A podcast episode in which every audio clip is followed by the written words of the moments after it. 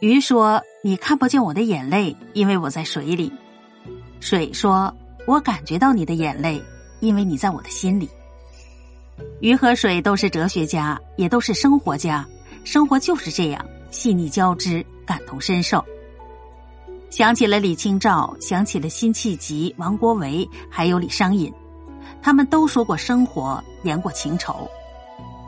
世上本就是个人下雪，各有各的忧郁和皎洁。见惯了岁月的蹉跎，有时候我们便心如止水。人们都习惯感叹，感叹时间的流逝，感叹世事的无常。悲欢离合，阴晴圆缺，花容月貌，山海浩瀚，都在被感叹的范畴当中。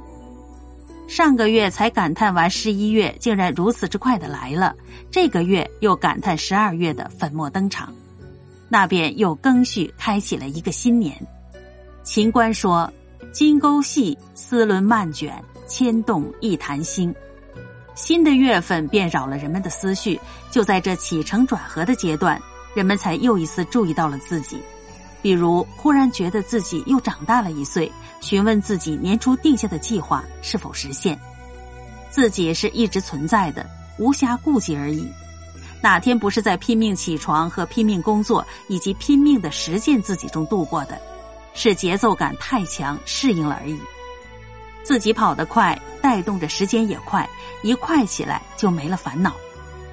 正是这种节点的显现，才让人们关注了自己，关注了节奏，关注了生活，也关注了自己可能被落在后面的内心感受。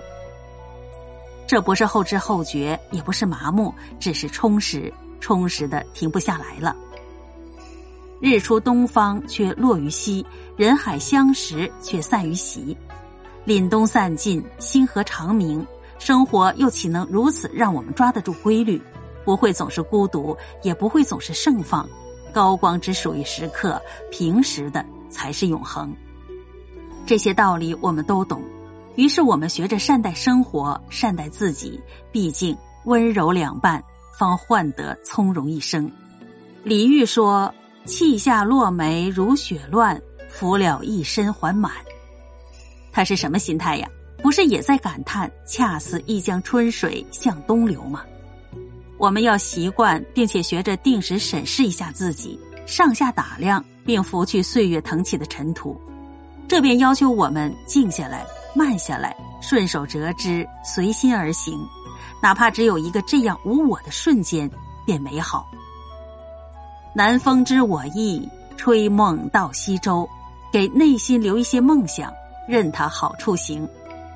慢慢的，慢慢的，才能领略生活的清香。愿你我都能够善待生活，善待自己，不负岁月。